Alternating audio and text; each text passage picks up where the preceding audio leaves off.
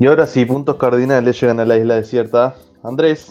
¿Cómo estamos? Qué lindo saludarles. Estaba eh, yéndome de Meet para escribirles por WhatsApp que esperaran a tal parte de la canción para darme entrada, pero ahí llegué y de uh. pronto, producción verdad, no pasa nada. Estábamos escuchando a Lucía Trentini, ¿no? Quiero creer, porque no estaba escuchando yo lo que estábamos escuchando. ¿Sonaba Lucía Trentini? Estaba sonando Sofía Trentini, efectivamente. Lucía, Lucía Trentini.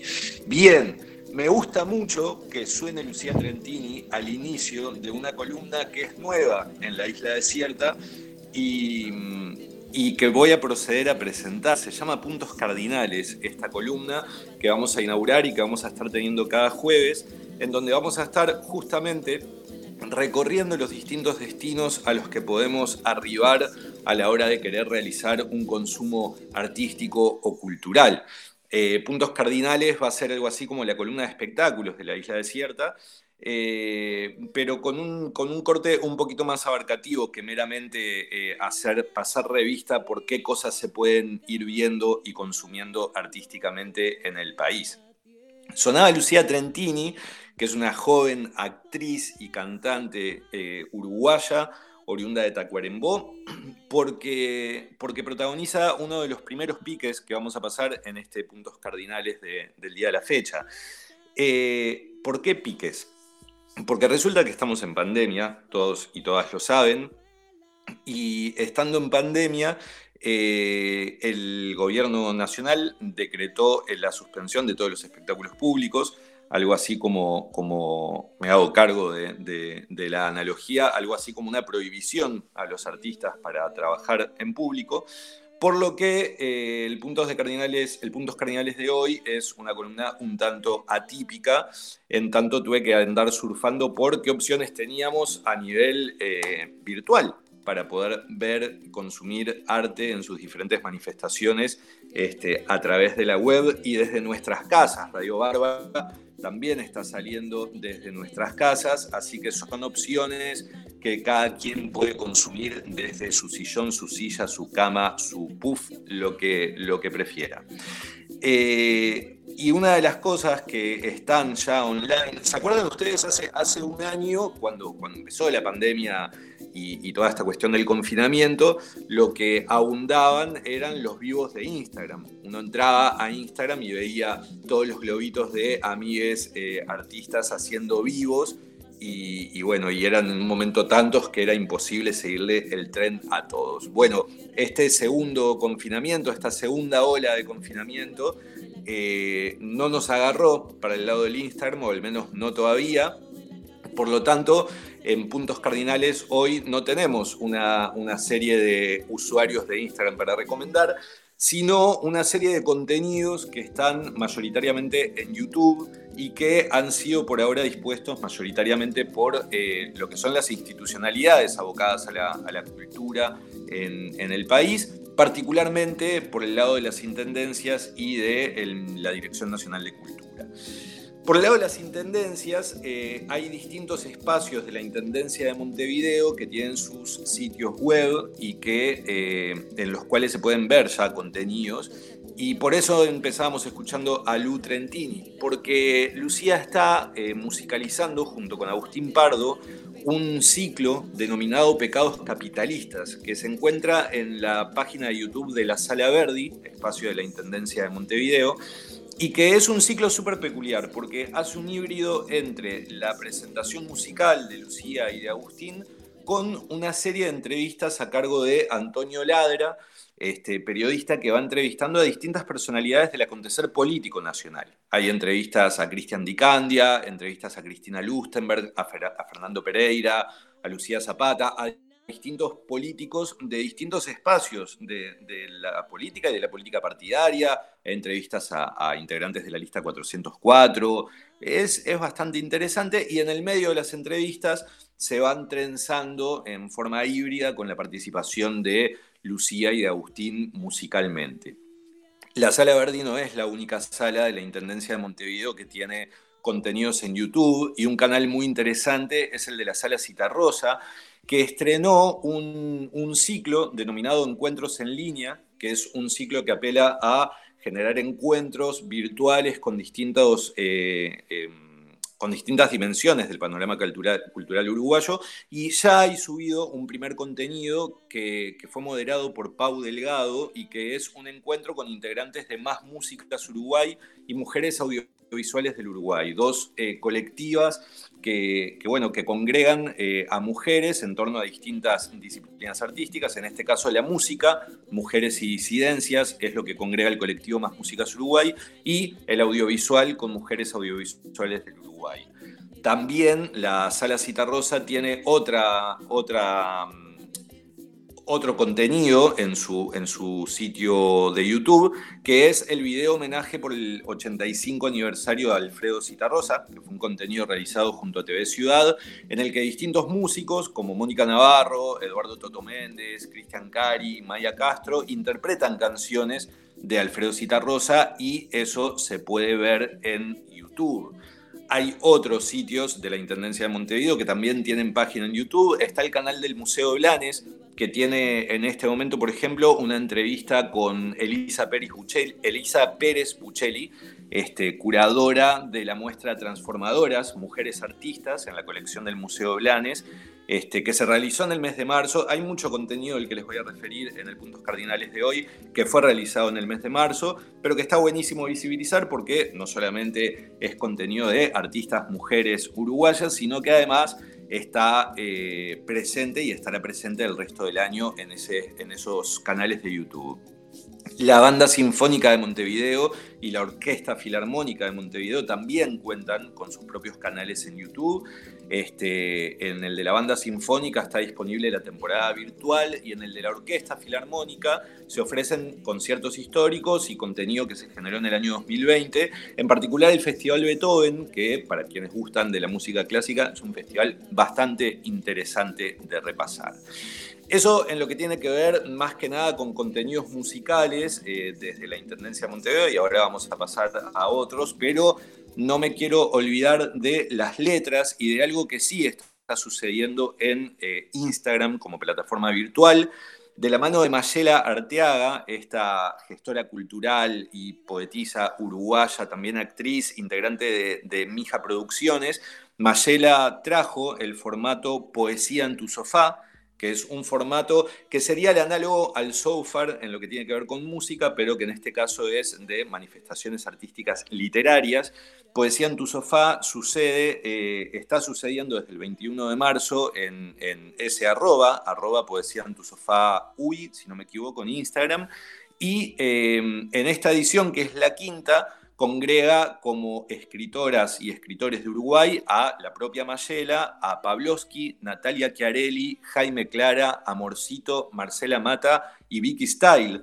Todas ellas eh, han leído desde sus sofás sus creaciones literarias y encuentran en un contenido que se va entrelazando con poesía en tu sofá de otras partes del mundo. Es muy interesante ese movimiento que trajo Mayela al Uruguay y que también em, se puede ver desde Instagram. Ahora, hay contenido de letras también en otro espacio eh, denominado culturaencasa.uy y ese es el espacio que ha diseñado la Dirección Nacional de Cultura eh, hace ya un año, a inicios del primer confinamiento, este, en donde ha congregado diferentes contenidos en torno a todas las disciplinas artísticas que se giran en torno de los institutos artísticos que la Dirección Nacional de Cultura tiene. Nosotros hablábamos recién de letras con todo lo que tiene que ver con, con poesía en tu sofá y hay una línea de letras en Cultura en Casa eh, como contenidos destacados ahí eh, eh, está Sebastián Míguez, que fue Premio Nacional de Literatura en 2018.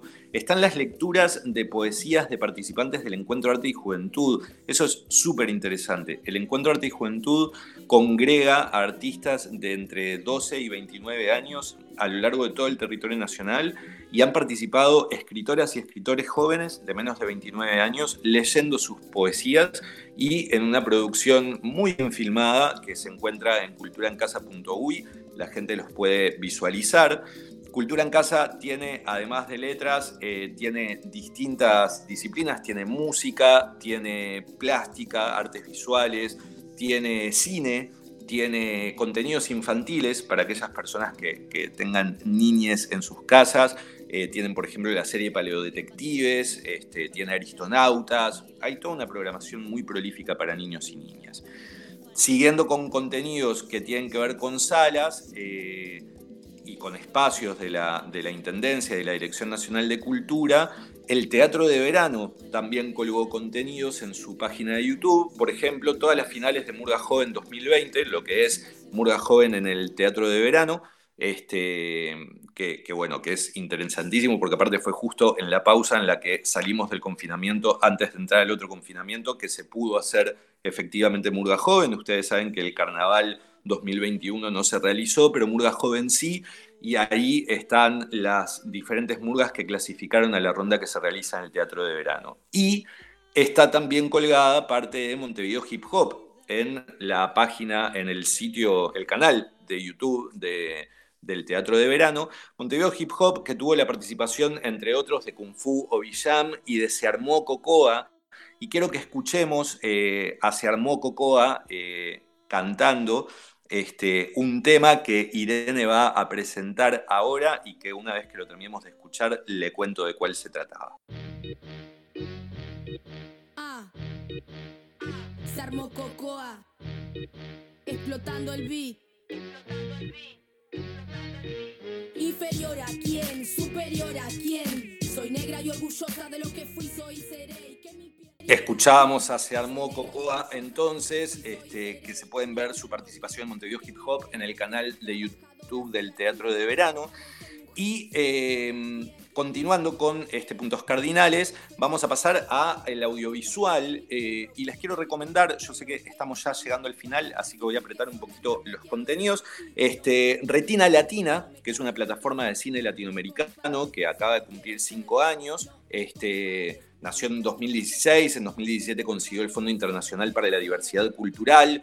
Eh, es, una plataforma muy interesante. En este momento está estrenando cuatro, cuatro títulos, cuatro cortometrajes que se pueden eh, visualizar hasta el día de hoy.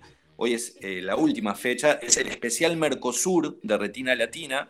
Hay un contenido uruguayo que es La mar estaba serena. Es un cortometraje de Pablo Shulkin eh, dirigido por Pablo en el año 2015. Este, está ambientado en la década de 1970, es un corto muy interesante que está acompañado de Do que aprendí con Miñas Mais Belias, este, de 2016, un mediometraje dirigido por Susana Calic y Juliana Onizagé de Brasil. Este, también hay un contenido venezolano, es eh, Neverson en, ese, en, ese, en esta oportunidad, pero quiero eh, hacer hincapié en eh, un contenido que hay eh, proveniente de Argentina, que se llama En Boca de Todas, es una producción de 2018, una obra colectiva dirigida colectivamente por la Red Argentina de Mujeres de la Animación, este, que, en donde 25 animadoras responden en 10 segundos a la pregunta de quién es esa boquita callada, no sos más linda. Es un cortometraje muy interesante, se puede ver hasta el día de hoy gratis en retinalatina.org en conjunto con estos otros tres audiovisuales.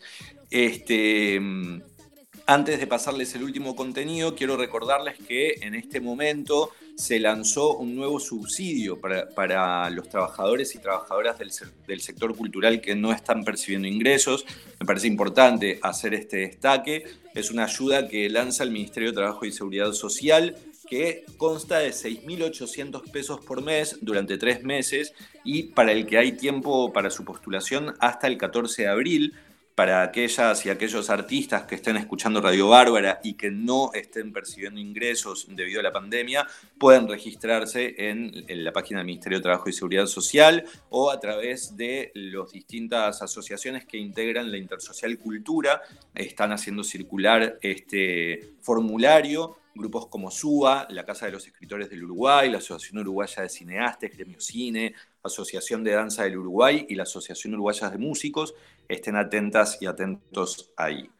Y mm, para ir finalizando esta, este puntos cardinales, em, solamente decirles que el, el espacio, la sala Lazaroff, que es una sala nueva de la Intendencia de Montevideo, que inauguró hace aproximadamente un año.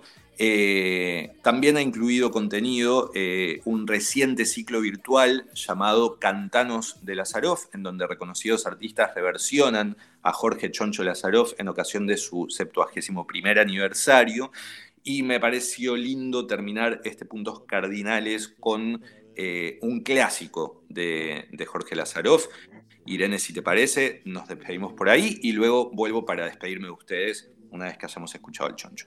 Vamos a meterla en la sopa para ver si la ablandamos. Ay, que dura, puro hueso. Súper interesante todo lo que nos traes, Andrés, para, para disfrutar esta, este fin de semana extendido de turismo desde nuestras casas. Eh, varios oyentes nos preguntaban, y así, así que estaremos subiendo ahora luego del programa aquellos enlaces que, nos comentaste. Estaba mirando por arriba mientras hablabas el del Ministerio de Educación y Cultura y es súper interesante, muchas cosas para quien le gusta el arte cualquiera de, estos. Eh, hay mucho cine, mm, mucha poesía recitada que me parece alucinante. Eh, mucha cosa para niñas, que está bueno. Mm. Está muy bien el sitio culturaencasa.uy. La verdad que fue una, iniciativa de la Dirección Nacional de Cultura hace un año atrás, en marzo de 2020, y ha continuado cargando contenidos. Claro, al ser la Dirección de Cultura quien otorga un montón de fondos y de apoyos a artistas, eh, las obras que se generan a partir de esos apoyos pasan a estar eh, contenidas automáticamente en Cultura en Casa y verdaderamente hay un montón de contenidos, como vos bien decís, Aus, en todas las líneas, en todas las disciplinas artísticas que se puedan ocurrir y también destinadas a, las distintas franjas etarias. Es muy interesante. Y sí, por supuesto, ahora les armo un listado de links para que Barbie pueda compartir desde sus redes. Quería mencionar simplemente esto que el aviso que pasaba Andrés sobre el llamado para proyectos culturales. Es algo que nos interesa particularmente desde Radio Bárbara. No sé, ustedes me, me corregirán, pero creo que se trata de, eh, si no es el único, de los únicos sectores que sus actividades fueron prohibidas por las medidas para contener la pandemia y no están siendo indemnizados, no están recibiendo respuestas, por lo menos no mm. de forma acorde a lo que se está prohibiendo. Es decir, se prohíbe realizar el trabajo de algunos sectores y no se resuelve de qué manera se van a quedar en sus casas esos trabajadores y esas trabajadoras y por eso, además de este llamado que Andresito mencionaba con respecto a nuestros fondos para para artistas, saben de algo, si tienen, si quieren recomendar, si tienen proyectos que quieran difundir, también nos lo pueden mandar para que desde esta columna y desde este espacio podamos seguir pasándonos piques y, y Andresito vaya sistematizando ahí porque que realmente es un sector que ha sido olvidado por eh, las políticas públicas en, su mayoría. Es interesantísimo lo que decís, Irene, porque además el subsidio que lanza el Ministerio de Trabajo y Seguridad Social ahora de tres meses por 6.800 pesos por mes implica que el artista que lo reciba no esté percibiendo otro ingreso. Y sabemos que, los artistas suelen ser multiempleo para poder subsistir y sobrevivir, y es un poco eh, difícil de encontrar una persona que no tenga ningún otro ingreso y que mm. por lo tanto 6.800 pesos por mes durante tres meses. Yo creo que se presta para reality, ya eso. O sea, eh, no es un salario mínimo, no es ni siquiera un salario mínimo, 6.000 pesos. No, alcanza para nada. Mirá, me parece que, realmente se debería hacer un reality show de, mm. este, para mostrar cómo hace una persona para vivir con esa plata, y, no hablo de pagar un alquiler, ¿no? O sea, Creo que en este caso está bueno, por supuesto, está bueno destacar que cosas que sí se hicieron, lo que pasa es que ahora quedaron detenidas por este segundo confinamiento, eh, tiene que ver con el accionar que desplegó la Intendencia de Montevideo para hacer circular artistas por los distintos municipios, que bueno, esa circulación ahora quedó trunca, pero igualmente les van a pagar el 50% de lo que les iban a pagar y queda a futuro la circulación para reprogramar. Lo mismo sucede con lo que lanzó la Dirección Nacional de Cultura de Gira Música, una convocatoria que recibió 453 propuestas y eh, seleccionó a 70 artistas para girar por todo el país y pagarles un dinero a cambio. Bueno, eso también quedó detenido, pero son distintos lanzamientos que hicieron las entidades estatales. Es muy complicado y el sector cultural en particular se ha caracterizado por eh, apoyar con mucho ímpetu propuestas de políticas culturales en favor de toda la población y por lo general sucede que a la inversa no acontece tanto. Eh, si uno lee, si una lee lo que son los distintos discursos que han salido desde todos los sectores políticos partidarios a la hora de evaluar las medidas que la calle Pou eh, lanzó en su última conferencia de prensa, se abordan todas y cada una de las medidas, tanto las que se lanzaron como las que no se lanzaron y deberían haberse lanzado a criterio de quienes escriben, salvo la del sector cultural. A absolutamente nadie le parece extraño que se le esté prohibiendo a personas ejercer su trabajo y por lo tanto ganar un sustento para su vida, incluyendo a José Mujica y sus apreciaciones sobre cancelar el divertimento por sobre lo que es la actividad obligatoria de trabajar. Ni siquiera en esa lectura se entiende al arte como un trabajo propiamente dicho. Desde acá, desde Radio Bárbara, la insistencia para que el sector cultural eh, tenga respuestas y para que los artistas sean reconocidos como los trabajadores que son. Sin duda. Bien, cerramos este puntos cardinales de jueves con un mensaje, con este mensaje clarísimo y contundente que desde Bárbara queremos remarcar siempre a pos de la cultura y la cultura nacional sobre todo. Te esperamos el jueves que viene entonces en otros puntos cardinales, Andrés. Muchas gracias por, estas recomendaciones. Jueves próximo. Gracias por el espacio. Con Vaz. Nos vemos. Del camino, un amor yo me encontré. En la curva del camino, dos amores encontré pero el camino seguía. La